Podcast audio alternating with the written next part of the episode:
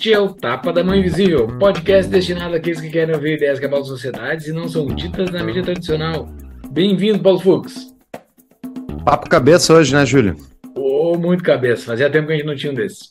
Exatamente. Sobre libertarianismo, pra... né? A gente já teve vários papos cabeça recentes, mas sobre libertarianismo foi fazia tempo.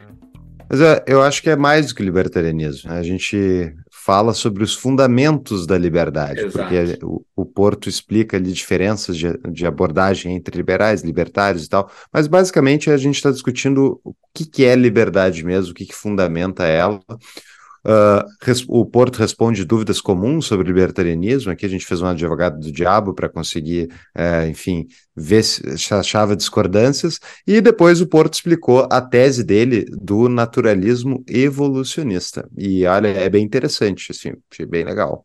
É bem legal a tese dele. Vai ter um livro daqui a uns tempos que ele está quase lançando. Então aguardaremos. Mas enquanto não vem um livro, ouça o episódio aqui para entender a tese dele. Uh, Alexandre Porto, pensador, filósofo e escritor independente, atualmente escrevendo um livro que engloba filosofia, economia, teoria e prática libertária e a evolução do capitalismo e tecnologia. Tem um canal no YouTube onde posta reflexões e debates.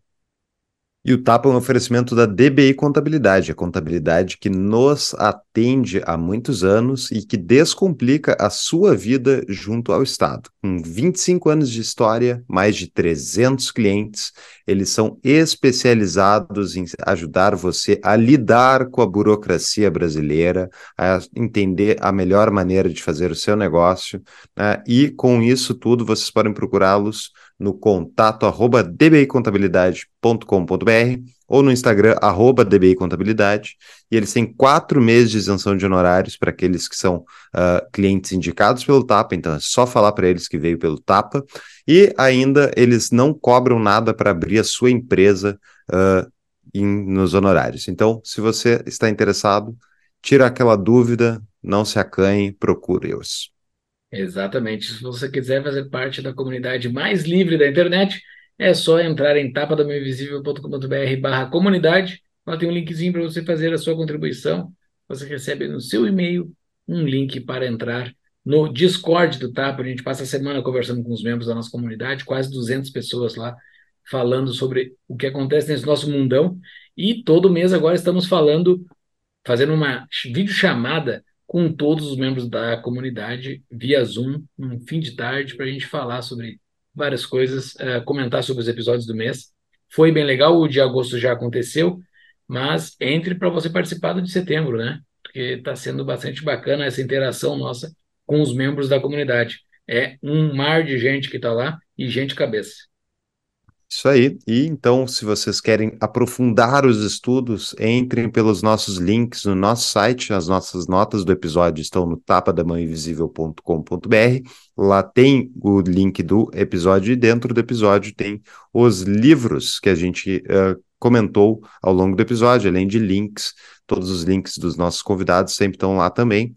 E, pessoal, para quem quiser nos ajudar, avalie o Tapa, seja no YouTube ou no aplicativo que você está utilizando para ouvir o podcast, você pode comentar, curtir, nos dê uma ajuda aí, isso é importante. E, obviamente, comentar lá, todos os comentários são lidos e alguns deles são respondidos. Exato, não tem pergunta, né?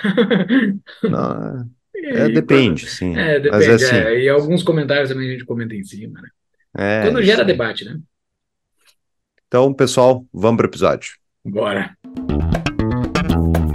Então, Alexandre Porto, seja muito bem-vindo aqui no nosso podcast. Valeu por ter aceitado o nosso convite, cara. Obrigado, valeu pelo convite, prazer estar aqui.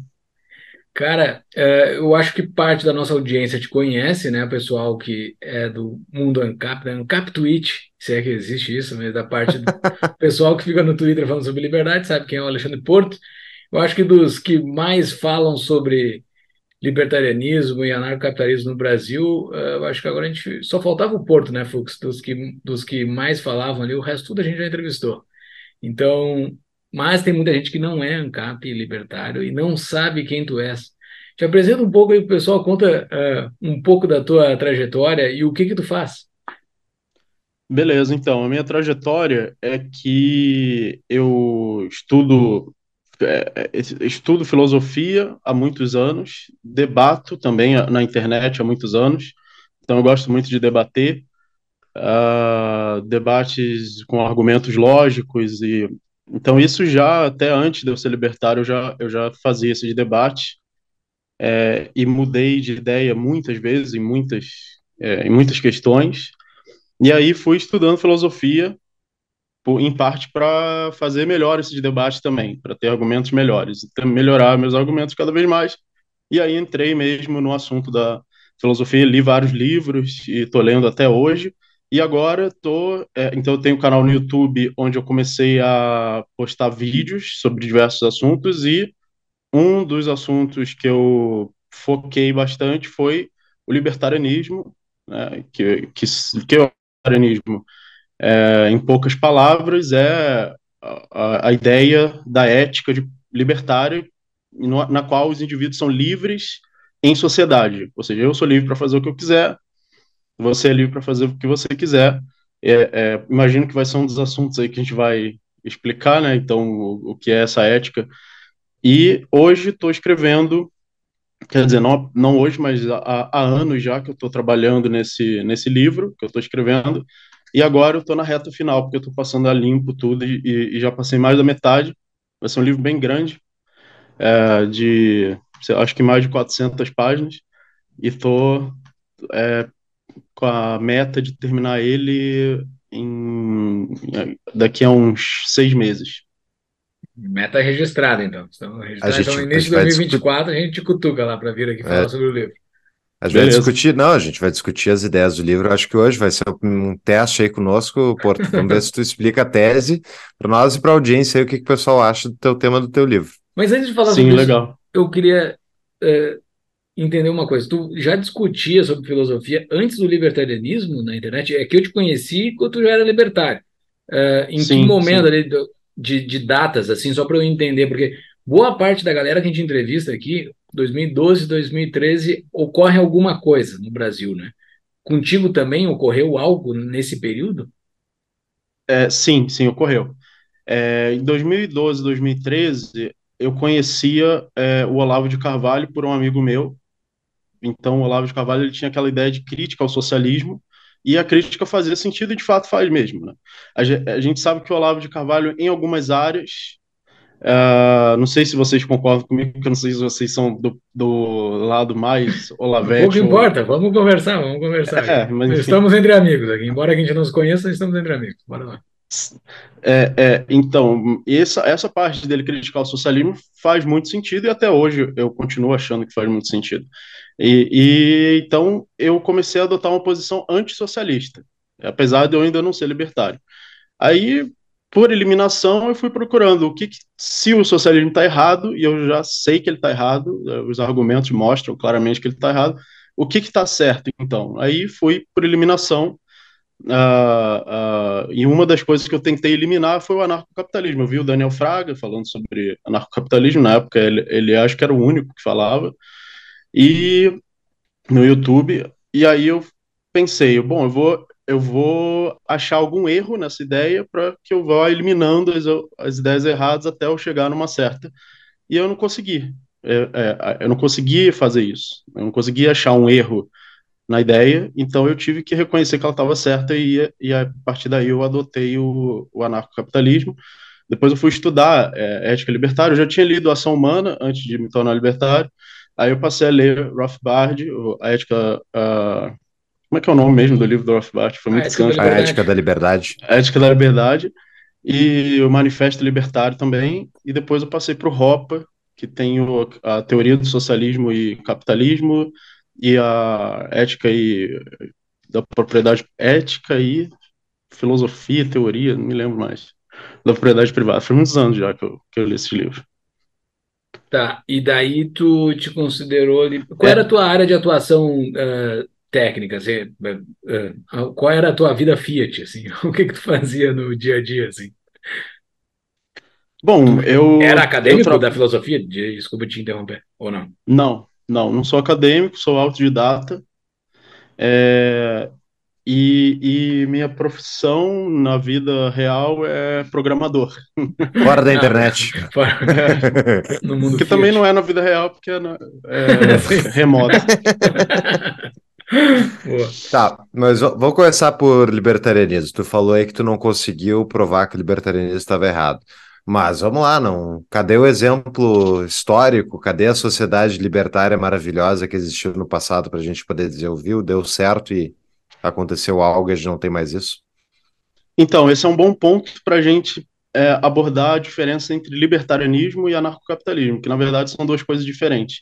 Libertarianismo é uma teoria ética, então ela diz respeito ao que é certo ou errado no campo ético e jurídico. Então, o que que quais tipos de ações humanas interpessoais, por isso também é derivado da praxeologia, porque a praxeologia é o estudo da estrutura básica da ação humana por um método racionalista, né, de acordo com Mises, e a ética também é um estudo da ação humana por um método racionalista, só que aplicado a ações interpessoais, enquanto que a, a praxeologia é aplicada à ação em si.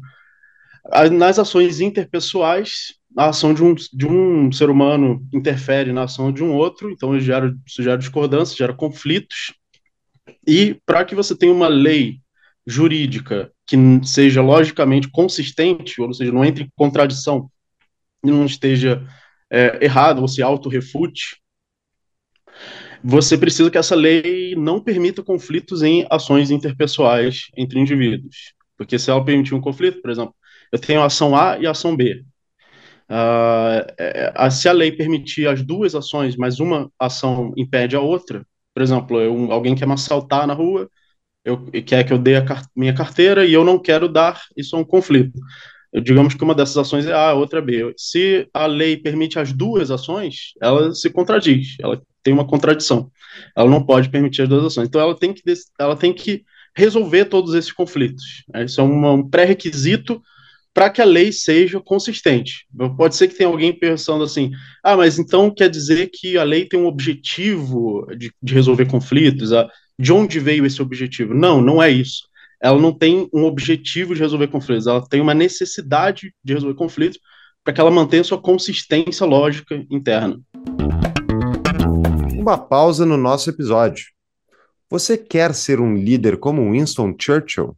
Então conheça as palestras organizadas pela Churchill Society Brasil, focadas em liderança, construção de discursos e resiliência.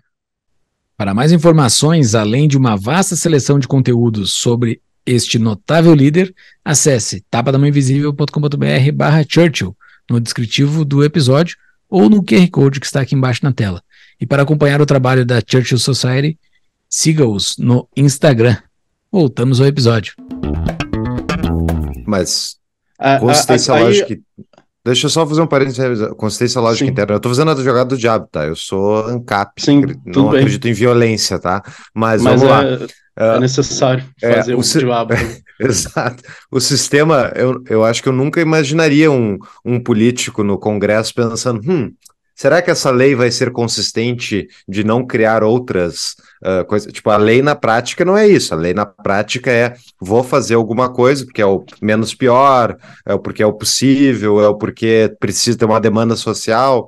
Tipo, a lei estatal, essa... né? Acho que ele está falando outro tipo de lei. É, eu tô falando da lei estatal, tô falando da, da lei do Estado. Então, tipo, o Estado não se preocupa né, com esse tipo de preocupação de ser, uh, uh, cons ser consistente. Qual é a distinção, então, dessa lei do Estado para essa lei que tu estava comentando? Sim, concordo que o Estado não tem a preocupação de ser consistente, é por isso que a, o libertarianismo acaba resultando numa anarquia, né, numa rejeição ao Estado, de alguma forma, e a diferença é que essa lei ela, ela é uma lei justnaturalista. Então, a posição libertária é justnaturalista, que significa que a lei é natural.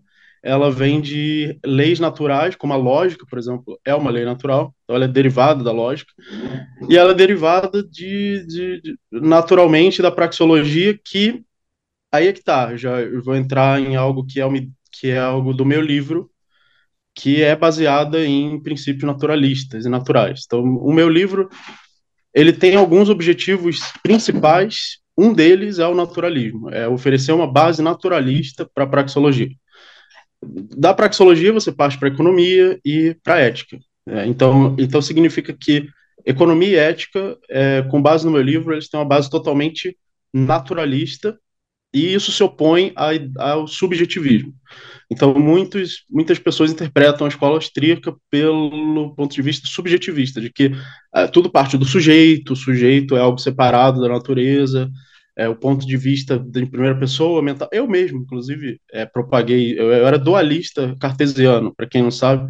Desculpa se eu estiver é, botando um monte de termos técnicos aqui que, que ninguém é, Pode botar, só peço que tu explique eles. Cada um deles vai explicando, porque sempre tem que pensar que tem alguém que não conhece. Né? Sim, eu vou amarrar todos esses pontos tá bom, soltos beleza. que eu estou deixando aqui. Eu estou anotando eu... aqui elas. Tá bom. O dualismo cartesiano, ele divide a mente. O Descartes ele veio na modernidade, ele foi o fundador da filosofia moderna.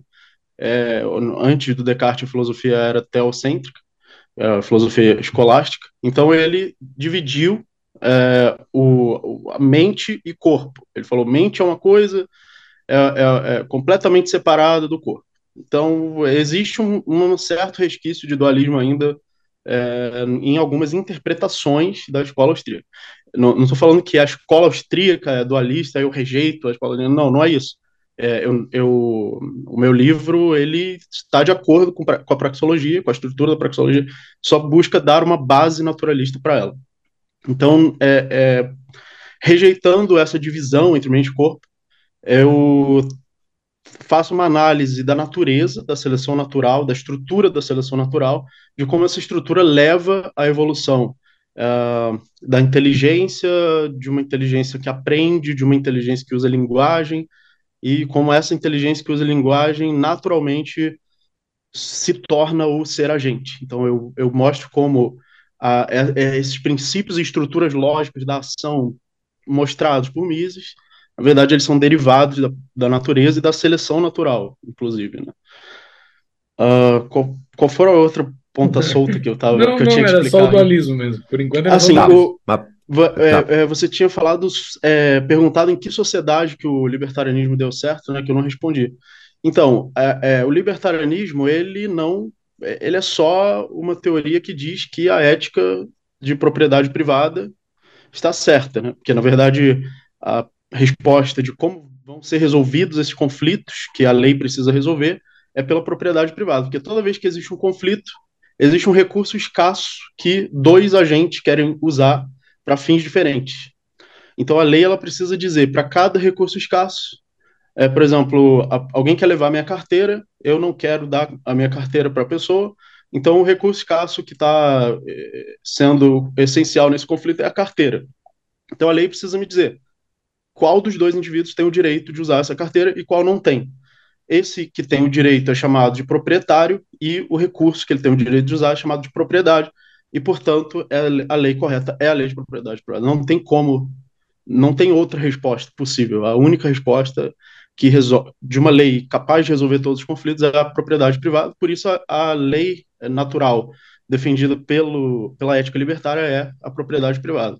Agora, a, a aplicação dessa ética em uma sociedade, então você pensar uma sociedade que, que essa ética é seguida sistematicamente, aí já não é mais o libertarianismo, aí já é o anarcocapitalismo, né? Então, então quando a gente fala, uhum. ah, o, nunca aconteceu o, a ética libertária, ela nunca aconteceu de uma forma anarcocapitalista sistemática na sociedade inteira.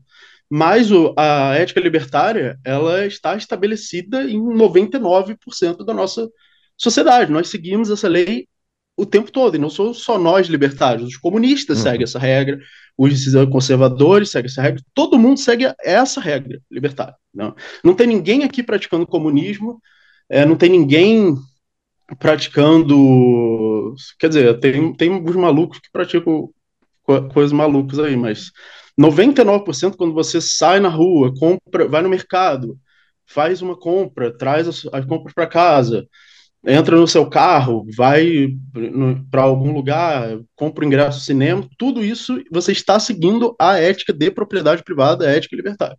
Mas 99% deixa eu fazer, um, deixa eu fazer uma pergunta aí. Primeiro, falou sobre a propriedade privada é a resolução do conflito, né? A definição, mas a, a qual é o escopo dessa propriedade privada?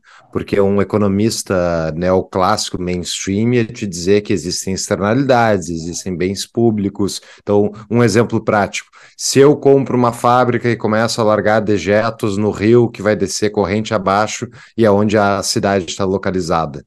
Tipo, e o rio tá ali, o rio é da natureza, né? Não, digamos, não tem um estado ali. E aí, eu mesmo tenho estado, como é que tu resolve isso? Porque não é propriedade da, da, da empresa o rio inteiro. Sim, então se o rio, se uma empresa estiver poluindo um rio, ela está interferindo na propriedade de outros. Já Mas que... se o rio não tem dono? Não, ele é, é, na ética libertária ele tem que ter dono. Se, hum. se alguém usou o rio, ele, ele tem dono.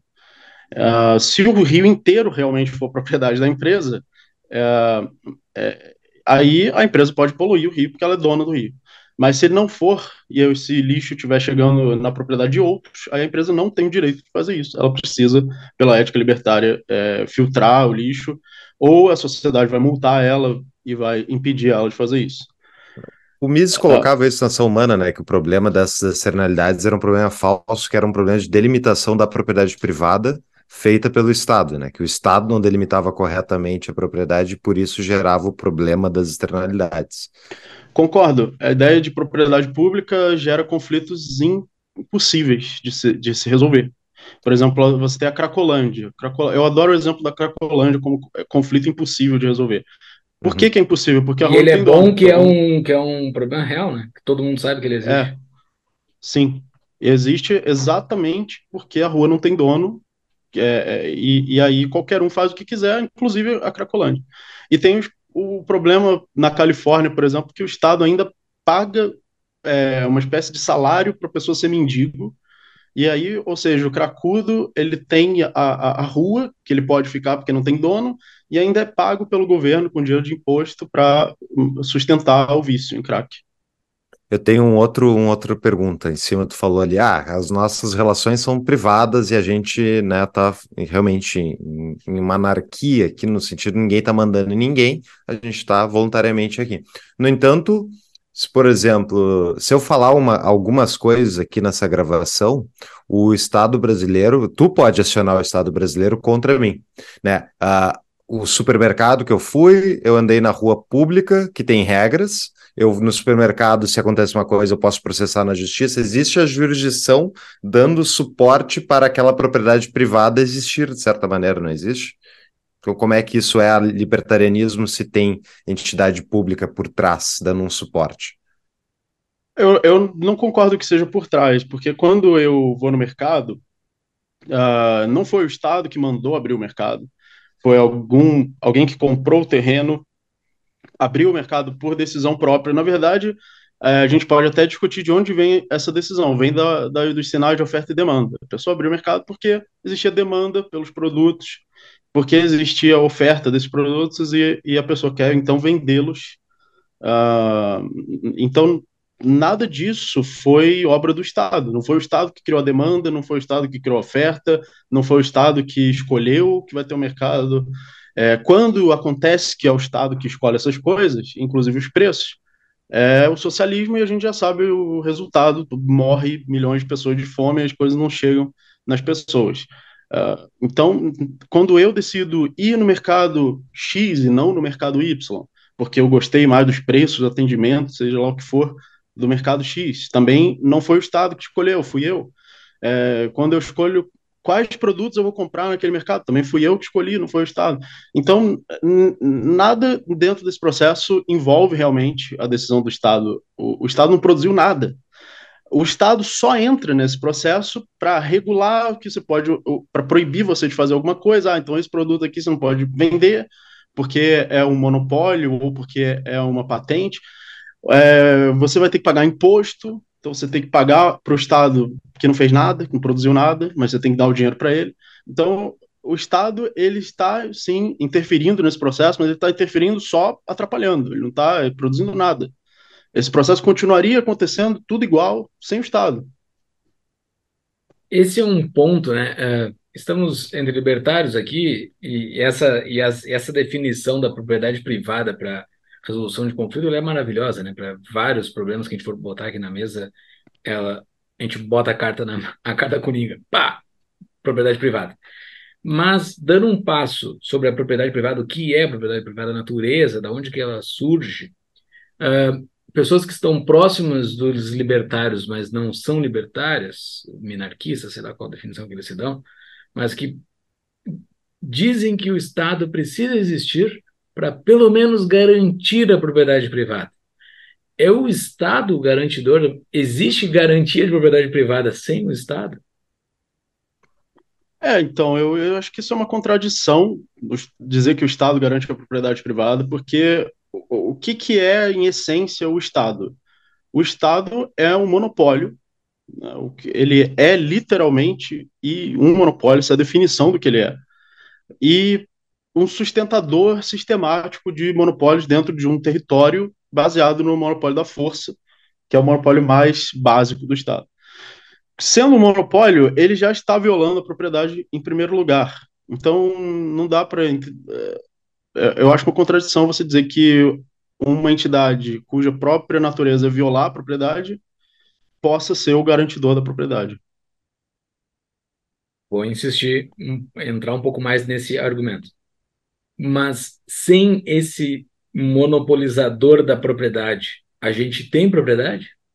Como é que fica a defesa da propriedade individual uh, pelos indivíduos, pelos agentes individuais de uma de uma sociedade? É, ele, eu, eu acho que o Estado não é um monopolizador da propriedade, ele, porque propriedade é algo que seria, seria ético, né? Então o que o Estado estaria fazendo não é propriedade, mas sim é monopólio, acho que é a palavra que eu, que eu gosto mais de usar, sendo contrário à propriedade. Agora, o que, o que garantiria a propriedade sem o Estado é, primeiro, a legítima defesa, que na verdade a gente já vê isso acontecendo. Quando você entra num shopping center, por exemplo, você se sente mais seguro dentro do shopping center do que na rua. Só que na rua é o Estado que está fazendo segurança, no shopping center é o, é o setor privado. Então, isso já acontece hoje do, do setor privado é, gerar segurança nos Estados Unidos, existem muitos estados em que as armas são liberadas, esses estados são menos violentos que, que os, os estados onde as armas são proibidas. Quando acontece um massacre à mão armada, ele sempre acontece em lugares onde as armas são proibidas, porque ninguém consegue se defender. E, e no, em clubes de tiro, lugares onde todo mundo está armado, nunca acontece massacre, nunca ninguém atira em ninguém é, exatamente porque é a liberdade de se defender e de ter meios para sua própria defesa que garante que a sua propriedade vai ser defendida. Então, uh, se você tirar o Estado, toda essa defesa privada continua existindo, não vai desaparecer do nada. Então, os estatistas, é, esses minarquistas, liberais é, é que defendem a existência de um Estado, parece que eles estão falando que se o Estado sair, desaparece todos os seguranças, todas as armas, todos os clubes de tiro, todas as propriedades de, de armas. Né? E, e, e, não, vai continuar tudo existindo e a defesa sendo feita, inclusive nos Estados Unidos, né, que é um país muito mais livre que o Brasil, as pessoas se defendem até da polícia. É, você tem permissão de expulsar a polícia da sua, da sua propriedade. Eles não podem invadir assim, sem motivo. Uma pausa na nossa programação. Conhece a Proteus Associados? É a minha consultoria, especializada em fornecer as melhores soluções para o seu negócio. Trabalhamos focados em elevar a rentabilidade do seu negócio, com assessoria fiscal e financeira, estratégias de tesouraria em Bitcoin, holdings familiares e de investimento no exterior, energia solar e energia de mercado livre. Nosso foco é ajudar a você a se proteger do Brasil e a crescer a rentabilidade do seu negócio. Acesse proteusassociados.com.br para conhecer mais sobre os serviços e entre em contato para uma consulta gratuita. Ou para quem está nos assistindo no YouTube, pode usar o QR Code que está aqui embaixo. Voltamos para o episódio. Essa uh, fez muito boas respostas, defesa aí do libertarianismo. Mas vamos fazer um outro advogado de diabo. Então, assim, ah, esse negócio é muito papo de intelectual, na vida real, tá, enfim, não é assim que funciona, tem muito Estado. Por que, que importa, mas é, Alexandre? Mas, é. mas por que, que importa, Alexandre, saber e entender esses conceitos? Bom, importa para a defesa da nossa liberdade, né? Muita gente acorda de manhã e não se sente livre, sente que um, alguma pessoa com uma cabeça lisa e brilhante pode calar sua boca e te prender, confiscar sua, uh, suas contas de banco, como está acontecendo agora, por causa de alguma coisa que você falou. É, então, é, algumas pessoas não se sentem livres e querem entender. Então, peraí, o que, que é liberdade? É, como eu posso alcançar a liberdade? O que, que qual, é, qual seria o jeito certo de uma sociedade funcionar? Mas a maior parte das pessoas Tu fala esse exemplo aí, esse exemplo do shopping, o Júlio já falou aqui no podcast algumas vezes, e ele é, ele é, é, é obviedade, assim, que não é que as pessoas não entendem, né? E, tipo, é a mais pura verdade para tu demonstrar os incentivos por trás do Estado, da propriedade privada, é o shopping versus uma rua pública.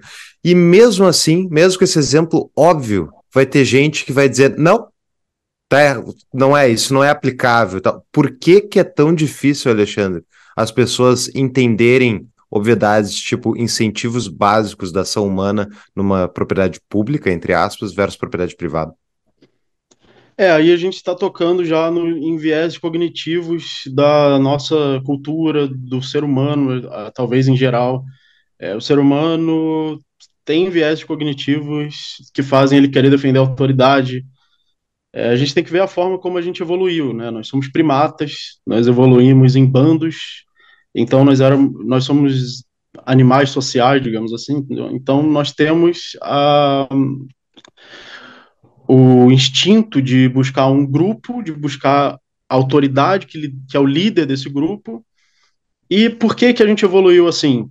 Porque nós não tínhamos na selva é, estudos, livros, universidades, internet, o que a gente tem hoje para entender a, a, a, a propriedade, para entender a lei, para entender sobrevivência, técnicas de sobrevivência, como sobreviver melhor, como se reproduzir melhor, não existia nada disso. As pessoas não podiam, e não tinham nem linguagem, né? A linguagem só veio muito ah, depois que a nossa espécie já existia. Então, como é que as pessoas podiam aprender? A verdade é que elas não podiam, elas tinham que imitar o que os outros estavam fazendo. Se uma pessoa morreu e a outra está viva, imita a que está viva porque ela fez alguma coisa melhor do que a que morreu.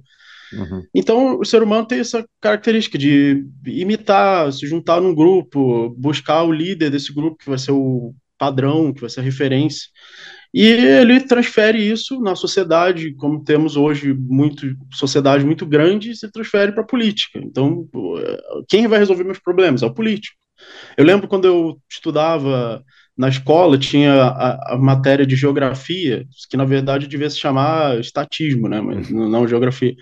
Aí to, a resposta de todas as perguntas era: o, está, o governo deve, não sei o quê. Se você botasse o governo vai resolver, o governo vai resolver, em todas as respostas você tirava 10 na prova. Uhum. É verdade. É bizarro mesmo. Escola pública ou particular tu estudaste? Particular. Particular. Pública deve, deve, ser pior, hein? Pública é muito pior. Eu estudei em escola pública, era muito pior.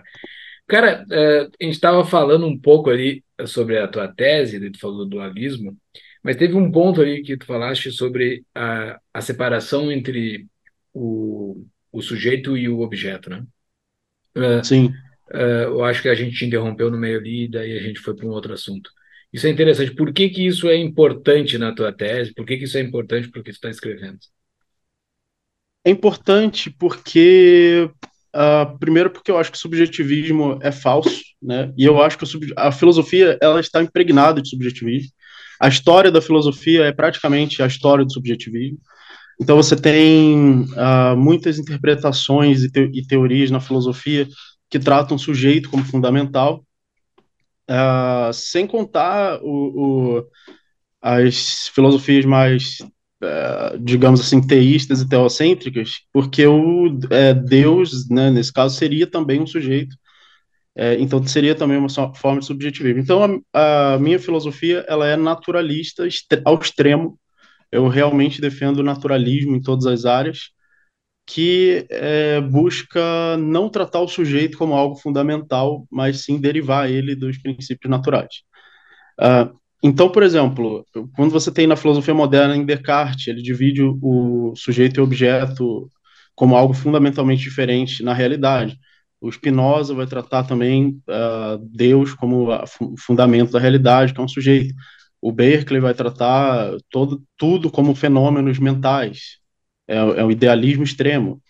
O próprio Kant ele faz uma separação entre a coisa em si e, e como ela aparece para o sujeito. Mais uma vez, subjetivismo.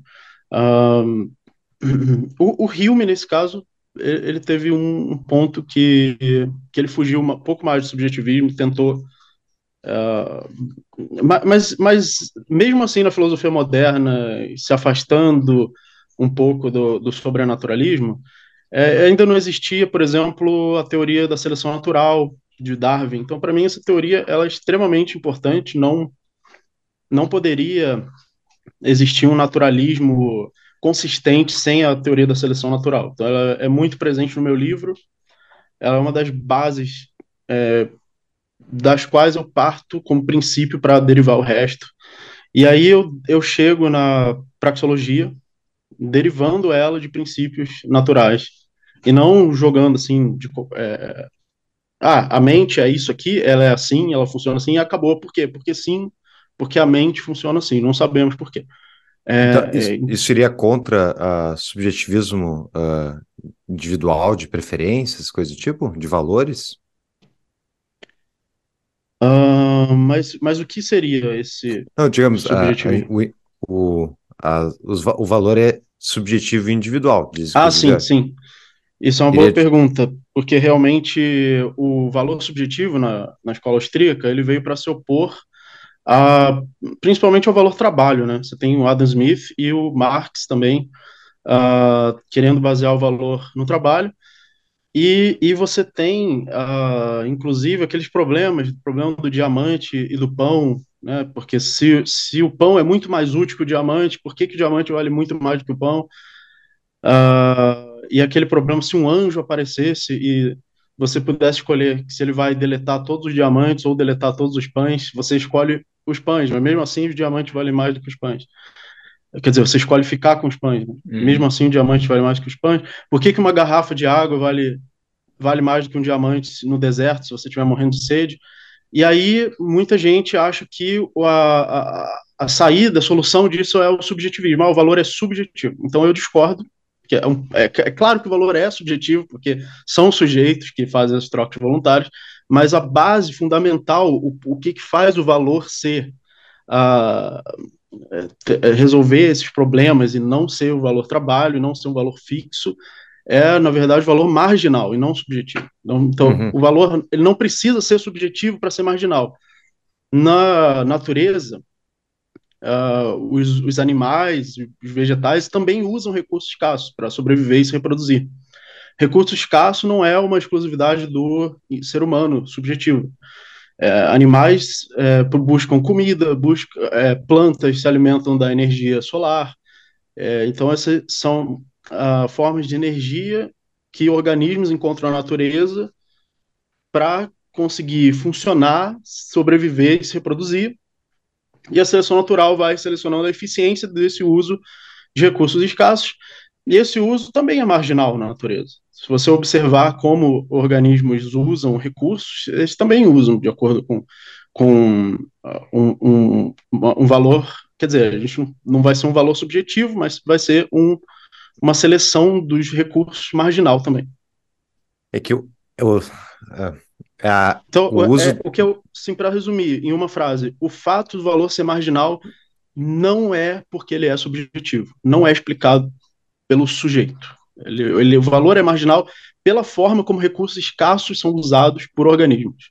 Sim, é tipo é um, um, um copo versus dois copos versus três a cada quantos mais copos tu precisa, marginalmente tu vai querendo consumir menos copos, porque já tem um, já tem dois, então tu vai valorizando menos cada nova unidade daquela, daquele bem, é isso, né?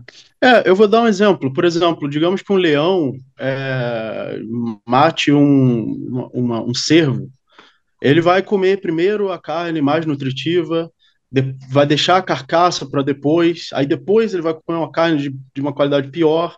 Então ele vai selecionar aí o, o, o que, que é mais útil, o segundo fim, só que não vai ser um fim, né? É, aí é que está o salto de você passar do, do uso de recursos escassos em geral, na natureza em geral, para o uso de recursos escassos na ação humana.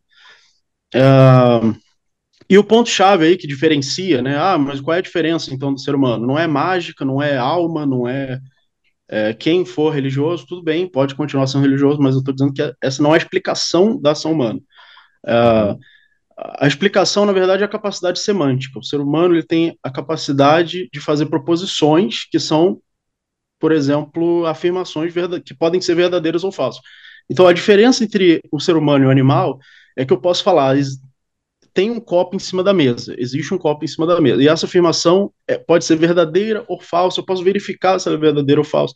É isso que os animais não fazem, eles não afirmam proposições verdadeiras ou falsas. A partir dessas proposições, aí todos esses impulsos naturais, pelo uso de recursos para sobrevivência e reprodução, se traduzem nessa linguagem semântica. Então, eu, eu traduzo, ah, eu quero beber água. Eu vou me sentir sa satisfação se eu beber água. Eu, para beber água, eu posso usar um copo. Então, você, quando você formula uh, o, o, uso de recursos na forma semântica, na forma de linguagem semântica, aí isso se torna ação, isso se torna o uso de meios para alcançar fins, o comportamento propositado. Então, é por isso que o comportamento é propositado. Agora, as leis econômicas, na verdade, elas de fato não dependem, uh, elas não são derivadas do subje da subjetividade, elas não são derivadas da consciência humana.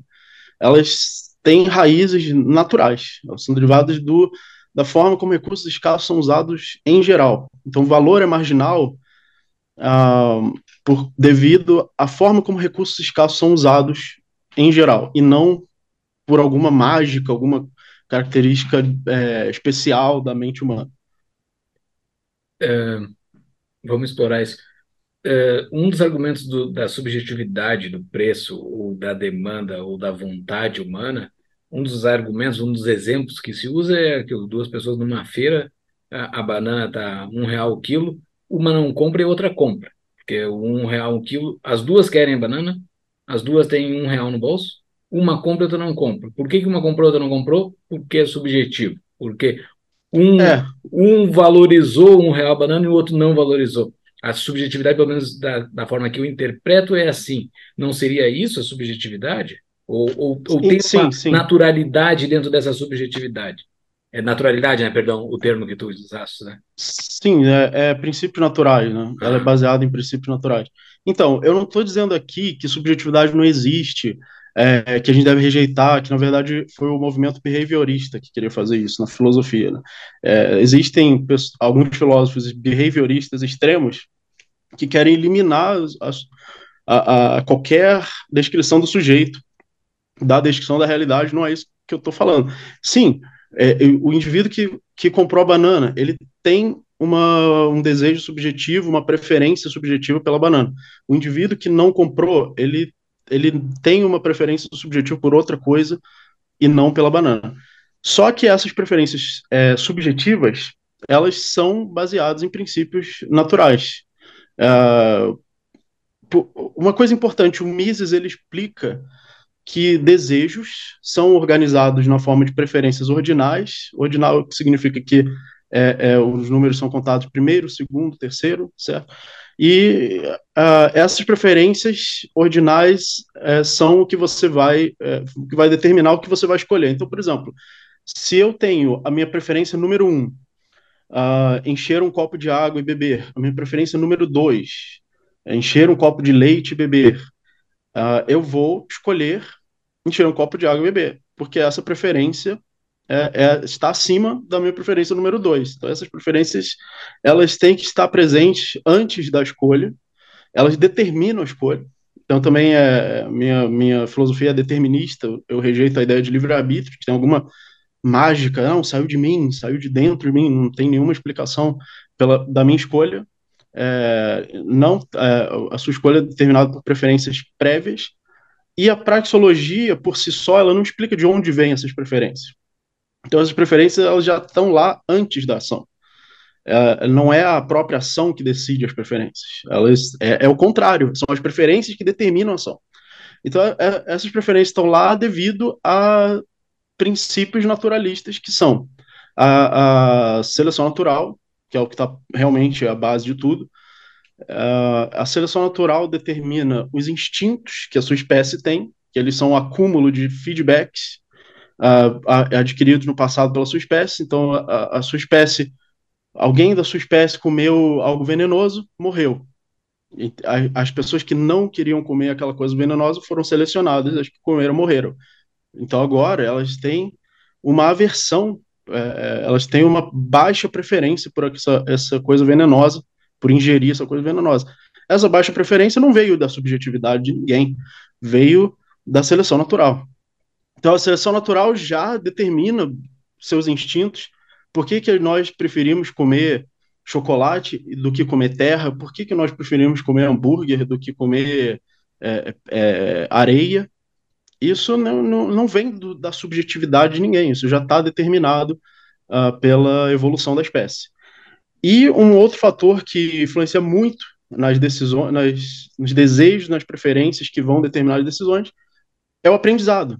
Nós, mamíferos, como um todo, né, temos um, córtex cerebral que envolve o cérebro, que se adapta aos estímulos externos, se adapta aos feedbacks externos. Então, por exemplo, uma criança coloca o dedo na tomada, leva um choque. Significa que agora ela não, ela vai ter um desejo muito menor de colocar o dedo na tomada do que ela tinha antes. E isso está acontecendo o tempo todo. Nossos desejos estão sendo ajustados o tempo todo em sociedade. Estão sendo ajustados pela cultura, estão sendo ajustados pela, pelo mercado, estão sendo ajustados é, pelo, pelo capital, pelo lucro, pelo prejuízo, pela oferta e pela demanda. Então, na verdade, oferta, demanda, lucro, prejuízo ajustam constantemente nossos desejos e preferências que dão, eh, determinam nossas, nossas ações. Então, apesar da ação ser subjetiva, a origem dos desejos e preferências é objetiva. Não, a origem dos desejos e preferências não é subjetiva. Mas e, e a moda? A é moda. É cultural. É cultural, mas tipo, por que que diabos tem gente que paga, sei lá, milhares de dólares numa bolsa da Prada ou do, disso, daquilo, sendo que é tipo, é só mais um loginho em cima na frente. Tem uma igual valendo 100 vezes menos. Qual é, qual é a explicação naturalista para isso? É a necessidade de validação social, né? O, o, a nossa espécie quer ser validada, quer ter um status, quer mostrar que tem um status dentro do bando, uh, e esse status muitas vezes vira só uma aparência, vira só uma, futilidade, chega a ser ridícula, chega a ser caricatural, né? E muita gente está buscando status, a pessoa está pagando pelo status. Tem um exemplo, por exemplo, um suco que vem com. Eu vi, acho que um desses vídeos aleatórios aí, desse vídeo rápido, uma mulher que pediu um suco que vem com pó de ouro no suco. E o ouro ele não tem nenhum valor nutricional, né? É, ela está pagando por status, é como se injetasse status no, no suco, que uhum. não tem valor nenhum a não ser dizer que, que, que tomou o suco com ouro. Tá isso, isso. Oi? Vai lá, vai lá, vai lá. Isso traz validação e a validação traz dopamina para o cérebro, que é um feedback positivo. Que, é, e, e existem boas razões para esses instintos estarem presentes. As boas razões é que quando nós não tínhamos a civilização, o bando era muito importante para a gente sobreviver e se reproduzir. Então era importante as pessoas terem status do bando, se unirem, uh, criarem conexões, imitarem umas às outras. Uh, mas hoje não faz mais sentido isso. Né? Então esses instintos ainda estão aí. A mulher ali, ela pagou para cagar ouro, né? Porque vai passar reto, né? Não vai, o corpo não vai absorver absolutamente nada. Uma pausa na nossa programação. Está interessado em aprofundar o seu conhecimento de economia ou direito? Conheça as pós-graduações oferecidas pelo Instituto Mises Brasil, Economia de Escola Austríaca, Direito, Ciência Política e Liberalismo. E se você tiver alguma dúvida sobre economia e política, acesse mises.org.br para o maior acervo de artigos em defesa da liberdade do país, além de informações dos cursos e das pós-graduações ofertadas. Lá você também tem informações para ser um membro do Clube Mises. Ajude a difundir ideias da liberdade e a construir um Brasil mais livre. Voltamos ao episódio. A tua tese ela é muito semelhante a, a, a, alguns assuntos que a gente já teve aqui no podcast, lá na nossa comunidade de membros. Uh, com objetivismo, né? Porque o objetivismo, uhum. já diz, ele é objetivo, não é subjetivo, né? É, essa sim, é uma das sim. teses. Tu, tu bebe nessa fonte? Não. é exatamente por isso que eu não uso a palavra objetivismo, por ah. causa, porque a Ayn Rand já usou, e realmente eu estou falando uma coisa diferente, né? Uh, a Ayn Rand tem, um, tem uns princípios lá, a existência existe, né? Uhum. Inclusive daí que veio. Né? A existência existe. É, eu esqueci. A igual a. a igual a. A existência existe. A, é, apesar a consciência, a consciência, não, acho que é outra. Aí já, então, boa, bom você ter falado da consciência, que, porque já é um, um subjetivismo. Você tratar um, a consciência como um princípio mais básico, mais fundamental. Então, nesse ponto, por exemplo, que é o sujeito, né? Então, é, objetivismo implica você tratar só o objetivo como, como fundamental. O sujeito já, já é subjetivo. Uh, então, por isso, eu não, uh, não me identifico com a filosofia da Ayn Rand nesse ponto mais filosófico mesmo, mais básico. Claro que eu, que eu concordo com as reflexões dela sobre liberdade, sobre o mercado e, e etc. Uh, e, e, daí que eu, que eu falei uma vez para contrariar da, da, esse princípio da existência existe, eu falei existência não existe. Aí fica um. Fica ah, você falou isso, que absurdo, e, e tal, né? Mas uh, isso leva também a uma, a uma questão: por que, que eu não baseio meu, minha filosofia em metafísica, em princípios mais abstratos, lógicos, como A igual a A? Eu já tentei fazer muito isso no passado, tentei basear minha filosofia em metafísica e lógica pura, sem, sem usar as ciências naturais. E outra pergunta importante que muita gente deve fazer, que já fez, inclusive, é, você não está abandonando o método misesiano, você não está abandonando o método racionalista, você está agora usando ciências naturais e são empíricas. Então você está é, base, tentando basear a praxeologia numa ciência empírica. Você deveria basear só na, no, no, racionalismo como Mises. Então você não está mais fazendo a mesma coisa que Mises. E isso é falso. Eu, na verdade, eu estou buscando a estrutura da seleção natural, a estrutura da natureza, pelo método misesiano de racionalismo. Eu não estou tratando isso como uma ciência uh, natural. Aí a pessoa pode falar assim: ah, mas seleção natural é, é da área da biologia, não tem nada a ver com praxeologia. Uh, e eu discordo. Eu discordo que a, que a seleção natural seja algo que somente se aplique à biologia o mercado funciona por seleção natural. Então, se, por exemplo, digamos que você tem uh, um hambúrguer, du duas lojas de hambúrguer, só que uma vende um hambúrguer muito melhor do que a outra. Uh, naturalmente, as pessoas vão começar a, a comprar desse, dessa loja que vende um hambúrguer melhor. Ou os dois são iguais, mas uma vende mais barato. Naturalmente, as pessoas vão começar a escolher esse mais barato. Uh, com o tempo, essa loja que está vendendo um produto pior vai falir. E aí vai aparecer uma demanda maior. Aí alguém vai querer atender essa demanda. E aí, até o ponto que você tem uma certa composição de lojas, de shoppings, de fábricas, uh, de ruas, de propriedades. Então, o, não foi um, um, planejador central que planejou aqui vai ter um McDonald's, aqui vai ter um, uma esfirra, aqui vai ter um shopping, aqui vai ter uma loja de roupa. Não foi o planejador central, foi a oferta e demanda, que é chamado também de mão invisível, né? que foi gradualmente escolhendo onde vão estar as coisas e não foi nenhum sujeito, nenhum ser humano que escolheu isso. E foi a seleção natural. E a cultura é a mesma coisa. Você tem uma cultura bárbara, uma cultura que sacrifica pessoas, uma cultura de escravidão. Essa cultura vai ser menos produtiva, produzir menos resultados, é, é, gerar menos sobrevivência e reprodução da sociedade como um todo. Outras culturas vão sobreviver mais, onde existe propriedade privada. Inclusive, por que, que a propriedade privada é seguida por todo mundo? Todo mundo segue, todo mundo tem o seu carro, sua carteira, o seu dinheiro, decide onde gastar.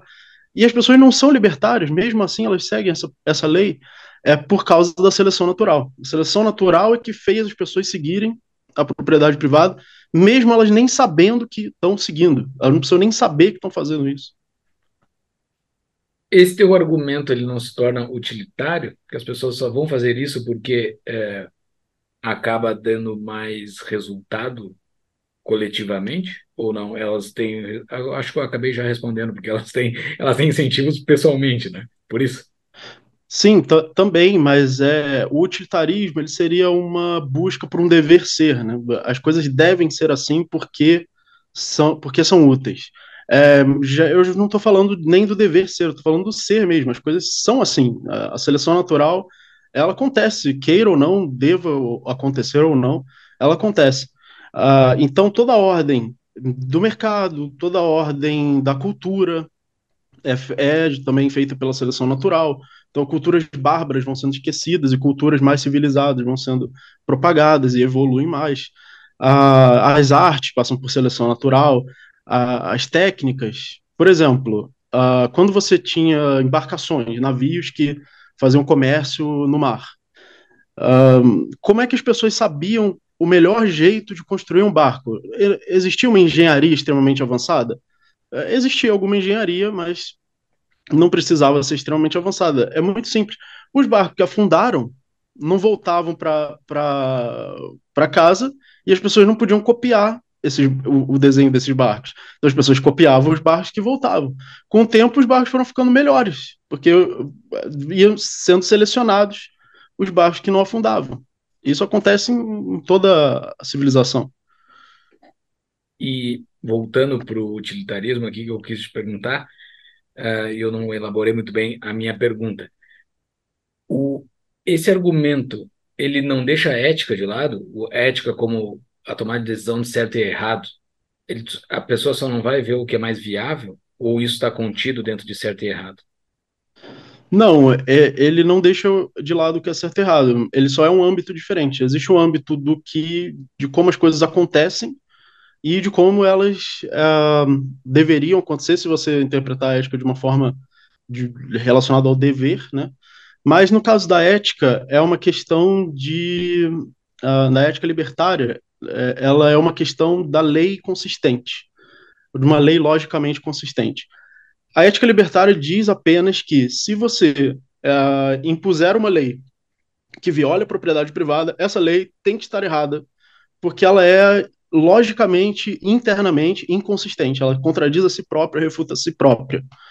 É, não é nenhuma questão dela ser boa, dela ser um dever, ela apenas se, se contradiz. Né? E a lógica, que é o que baseia essa lei natural, é uma regra natural. De fato, uma das coisas que eu defendo no meu livro é que a lógica é uma das leis mais básicas de toda a natureza. A natureza segue a lógica. Por quê? Porque a natureza segue a física, a física pode ser traduzida em matemática, em, em modelos matemáticos, e modelos matemáticos são uh, modelos são lógica aplicada. Uh, e, mas se você não aceitar que matemática é lógica aplicada, tudo bem. Então, a matemática também é uma lei natural, continua sendo uh, tudo baseado em leis naturais.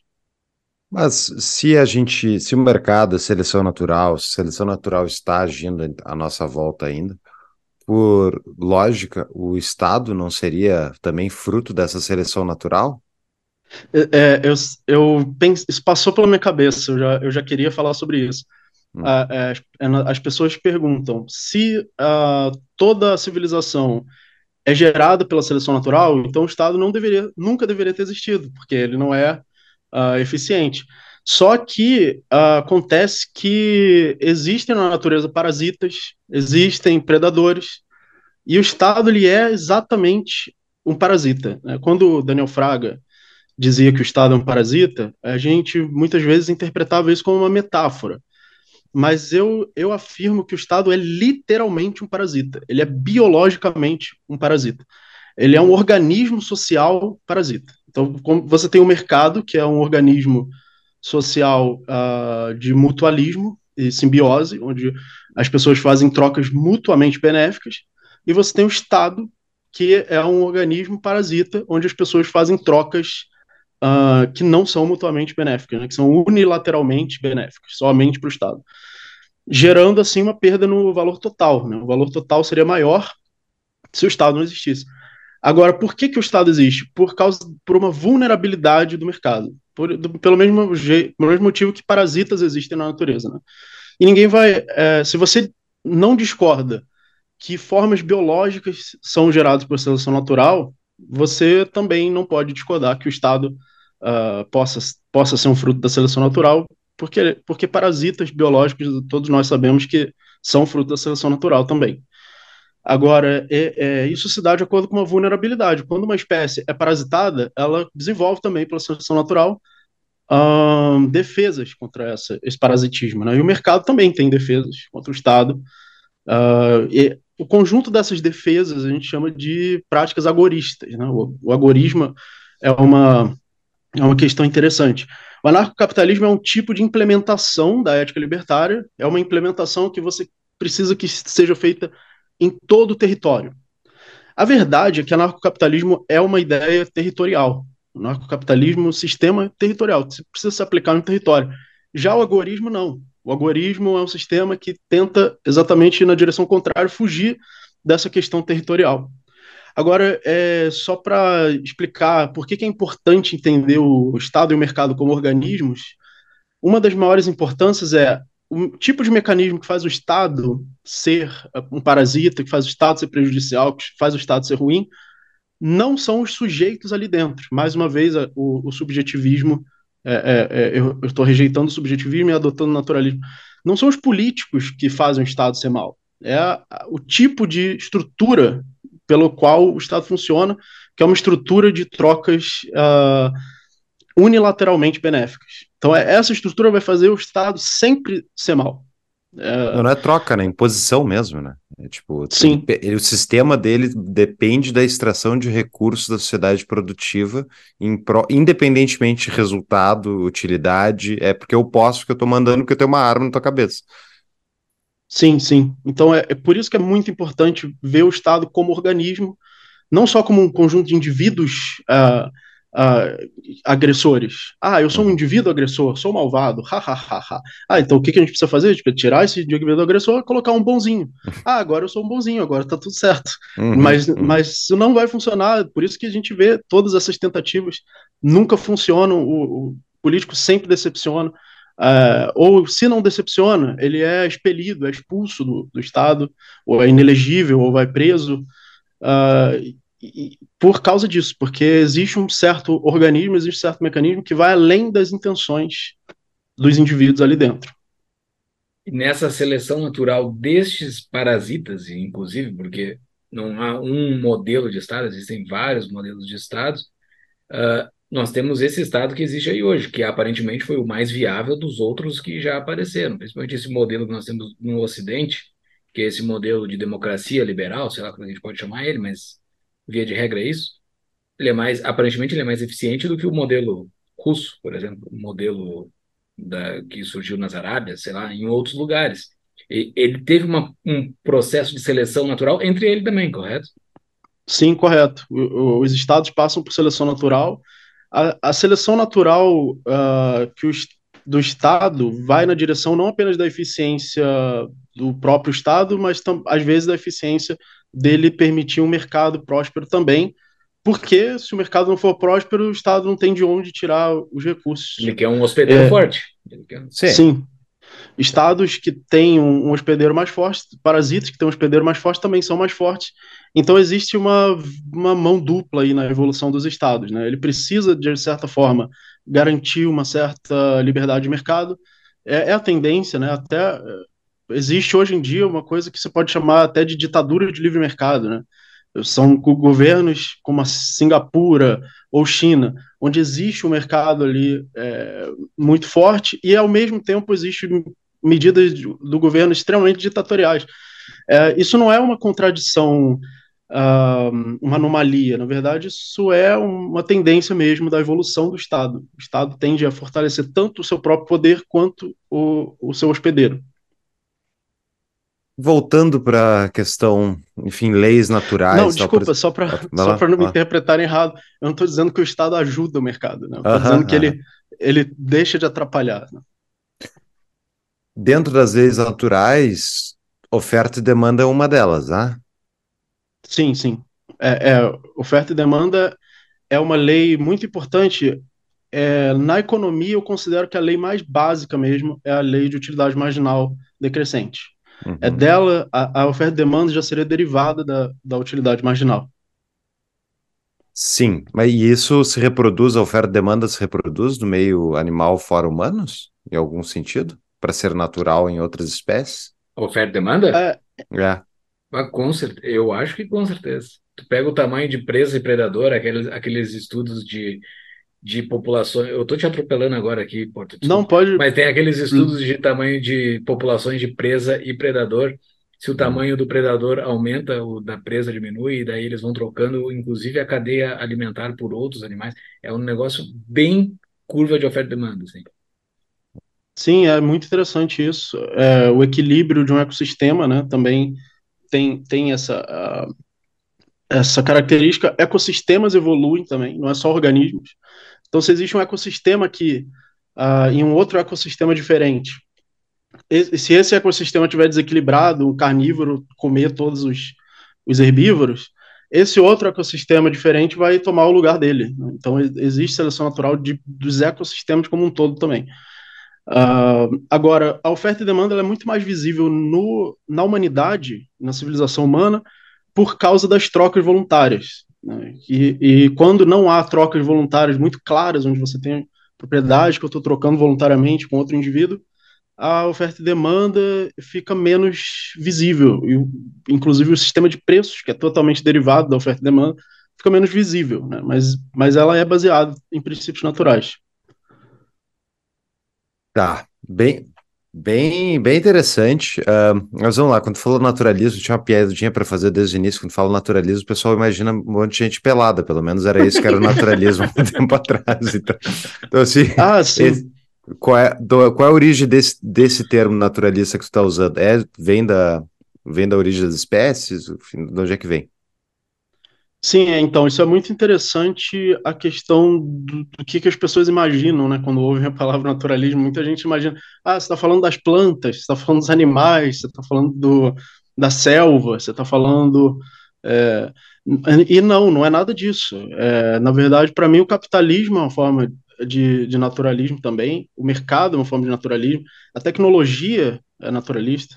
É, do, da mesma forma, a tecnologia também segue a seleção natural que, que é a tecnologia? Ela é o acúmulo de eficiência no uso de recursos escassos. Quando você usa um recurso escasso, existem formas mais ou menos eficientes. Digamos que é, um ser humano primitivo, ou nem precisa ser ser humano, outros primatas usam também ferramentas, é, ferramentas primitivas. Digamos que você pega um pedaço de pau para colher maçãs. Aí depois você descobre que se você fizer um gancho com esse, com esse pedaço de pau, ele vai colher melhor as maçãs. Aí, aí você já acumulou esse conhecimento. Aí todo mundo pode agora fazer um gancho. Aí alguém descobre, ah, não, mas eu posso fazer uma rede para pescar os peixes. Então você vai acumulando esses, essas eficiências no uso de recursos, esse, esse acúmulo é a tecnologia, e passa por seleção natural do mesmo jeito também. Os mais eficientes são propagados, menos eficientes são eliminados. Então, é, quando eu falo naturalismo, eu estou falando até um mundo mais, a metrópole mais apocalíptica possível é, é natural também. Não é só a, o, a natureza selvagem que é natural. Tá. Na, na, a, a, esse termo naturalismo, ele diz respeito, ele é um termo filosófico. Ele diz respeito a você fundamentar o, os princípios da realidade em princípios naturais e não em princípios é, subjetivos. Né? O maior oponente aí no, do naturalismo seria o subjetivismo. Porto, é muito interessante essa tese, mas eu fiquei com uma coisa, uma pulga atrás da orelha de uma coisa que tu disse lá no início que eu deixei anotadinha que eu queria voltar nela. Tu falou que a tua tese Sim. ela é determinista e não é do livre-arbítrio. Isso para isso libertários, pá, deu dá, dá uma tremida assim, meu Deus. O que que explica? Eu não, eu não, não sei nem como te criticar nisso. Explica o que que é essa tua essa tua ideia que eu quero entender se eu consigo criticar ou não. Ah, sim, beleza. É, realmente, os, muitos libertários podem uh, tratar o livre-arbítrio como algo fundamental, é, pra, podem interpretar né, que o livre-arbítrio é algo fundamental na liberdade, algo fundamental na praxeologia. Na verdade, a praxeologia ela não depende da ideia de livre-arbítrio, a praxeologia apenas diz que existe uma estrutura lógica da ação, que o ser humano usa meios para alcançar fins, inclusive o Mises, ele diz que esses, essa escolha está baseada numa escala de preferências. Então, por exemplo, eu já tenho ali minha primeira preferência, essa primeira preferência vai ser minha escolha. Então, vou usar um meio para alcançar um fim e tenho essas, uh, essas proposições semânticas na minha mente de que se eu usar esse meio vai ser eficiente para alcançar o fim, aquele fim, se for alcançado, vai me trazer satisfação. Uh, então, dessa forma, a escolha teria que ser determinada. É, isso não vai contra a praxeologia misesiana, né? Então, é, para você ter uma praxeologia baseada no livre-arbítrio, teria que teria que se criar uma teoria, porque é, acho que os principais autores não não levam isso como uma necessidade, né? Agora, a pessoa pode pensar assim, ah, como é que eu vou ser livre se eu não tenho livre-arbítrio? Mas a liberdade no libertarianismo ela diz respeito ao não monopólio, né? a não interferência é, imposta de alguém sobre a sua propriedade. Então, se você pode escolher sobre o uso da sua propriedade, você é livre uh, de uma forma interpessoal. Agora, existe também uma questão de uma liberdade pessoal.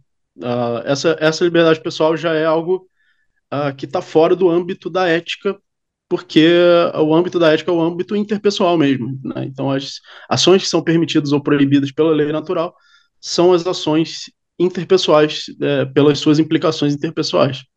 Essa é uma crítica que os objetivistas têm com os libertários, né?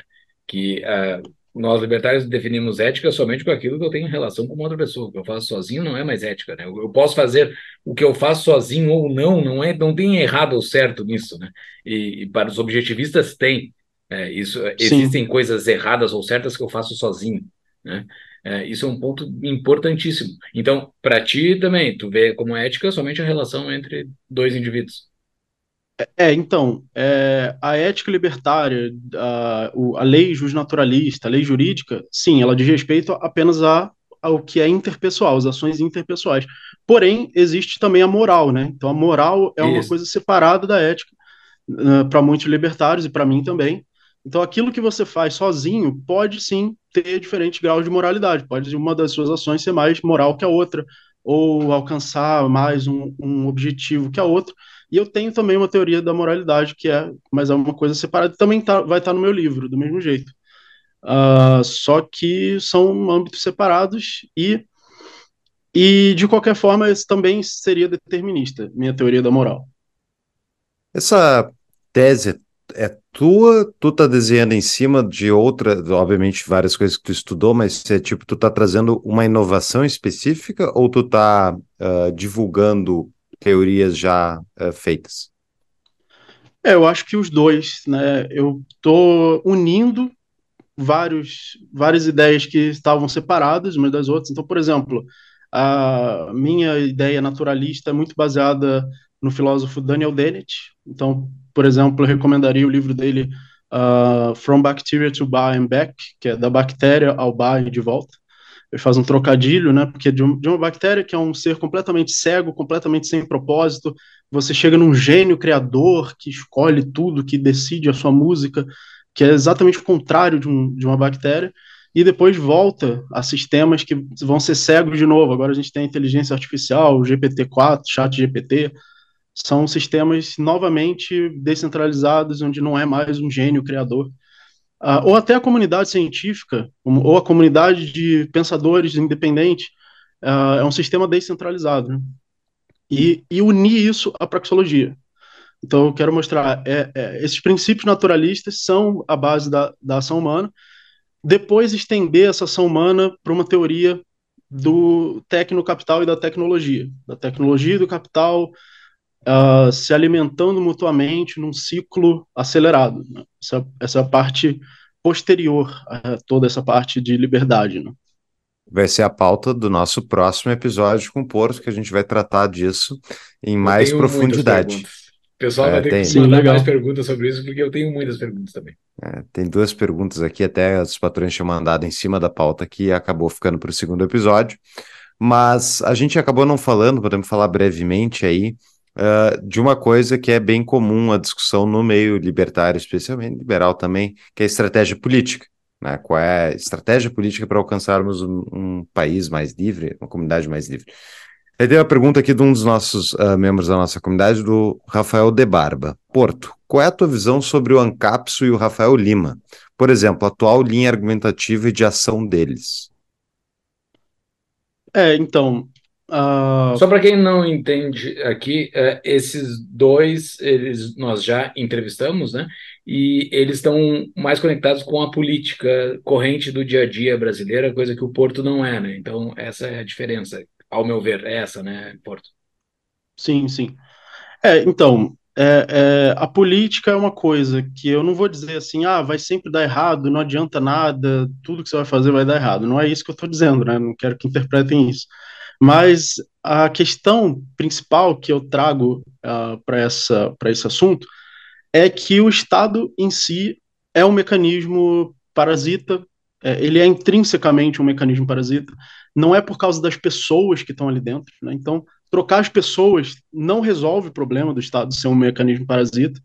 Uh, os incentivos que incentivam uh, algum político a entrar, os incentivos financeiros, incentivos econômicos, são incentivos originados nesse monopólio no, e nesse mecanismo, e por isso eu não acredito que o Estado possa produzir a liberdade.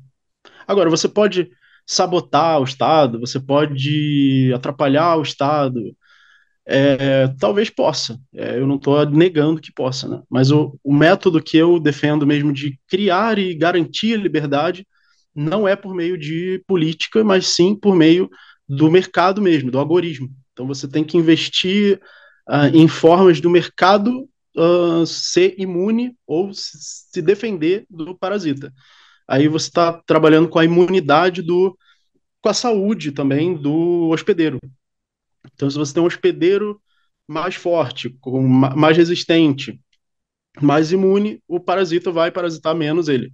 E isso se faz com criptomoedas, com tecnologias descentralizadoras, até, por exemplo, para evitar a censura. A gente está usando é, tecnologias, câmera, microfone, é, permitindo que a gente tenha mais voz para se comunicar. Se eu, se eu exigir, é, se eu quiser falar numa praça pública só com a minha voz, eu não, primeiro que eu não vou alcançar tantas pessoas, segundo que o Estado vai lá e vai falar, ah, não pode falar isso aqui, e vai controlar o que eu posso e não posso falar também.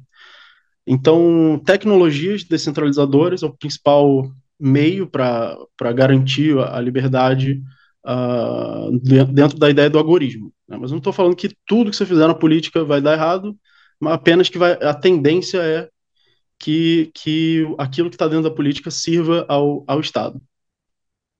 É, eu enxergo a atuação política como necessária para fazer uma linha de frente para defender se não põe nenhuma defesa, eles passam o trator por cima, mais ainda do que eles já passam hoje. Mas o agorismo, eu, eu não sou nenhum especialista em agorismo, em agorismo, a minha dúvida é a escalabilidade de uma sociedade conseguir se defender. Né? Por um exemplo assim, ah, meios de comunicação descentralizado, hoje já tenho Nostra. Nem eu que gosto da ideia, parei para estudar, porque a rede toda tá todo mundo no Twitter e outras redes sociais, eu vou onde tem um efeito de rede maior. Então, assim, uh, de nada adiantaria eu adotar uma política de proteção total numa rede onde ninguém usa. Sim, concordo. É, aí precisa. É, acontece que se o Estado pressionar muito, por exemplo, se essas medidas ditatoriais, cala um, cala outro, cala outro, vai começar essas pessoas a, a escolherem outras mídias e pode ser que assim uh, exista uma migração das pessoas para redes mais descentralizadas. Uh, e, e, a tecnologia precisa evoluir mais também. Né? Eu não estou dizendo que hoje a gente já pode ser completamente imune ao Estado, não, não acho que a gente possa fazer isso hoje, mas no dia que puder, vai ser graças a tecnologias descentralizadoras. Bem.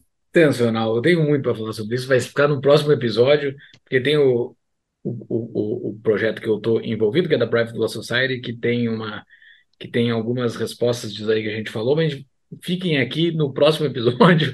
Uh, daqui a alguns tempos a gente anuncia que a gente vai chamar o Porto para falar sobre isso. Porque sobre legal, transhumanismo legal. vai ser sensacional falar sobre transhumanismo contigo. É um é, papo é, bastante ah, interessante. Sim, é. Tem muita coisa para falar sobre transhumanismo, será um prazer aí, quando quiserem me chamar. Não, vamos, vamos deixar esse ano ainda, vamos fazer a segunda parte, porque é, é um tema bem interessante. Gostei dessa tua ideia do naturalismo ainda, não me convenceu completamente, mas porque eu sou ignorante, então eu quero estudar essas coisas mais a fundo aí. Mas eu tenho certeza que a gente vai ouvir críticas dos objetivistas sobre a gente ter feito uma representação incorreta. Da... e eu, sempre, eu, assim, eu já me defendo, eu não sou especialista em objetivismo também. Tá. É só então... citar o objetivismo e eles vão nos criticar porque a gente falou como coisa Não, não fala. Tem um monte de gente legal do objetivismo lá no nosso grupo. Eu curto eles demais. Eles são meu socialista é. preferido, assim. Mas, uh, Porto, deixei aqui nas notas, vão ter dois livros que tu já citou, então, da bactéria ao bar de volta, uh, A Ética Sim. da Liberdade. Tem, a Ação Humana Sim. também citou, vou deixar nas notas. Tem mais alguma dica de livro para esse episódio? É, tem o meu principal dica de livro quando sair. Mas quando é que vai sair? Seis meses? Daqui a seis meses? É, aproximadamente seis meses. Ah, quando sair, vai estar a nossa. Você está ouvindo daqui a um ano, pode entrar nas notas que vai estar lá. Legal.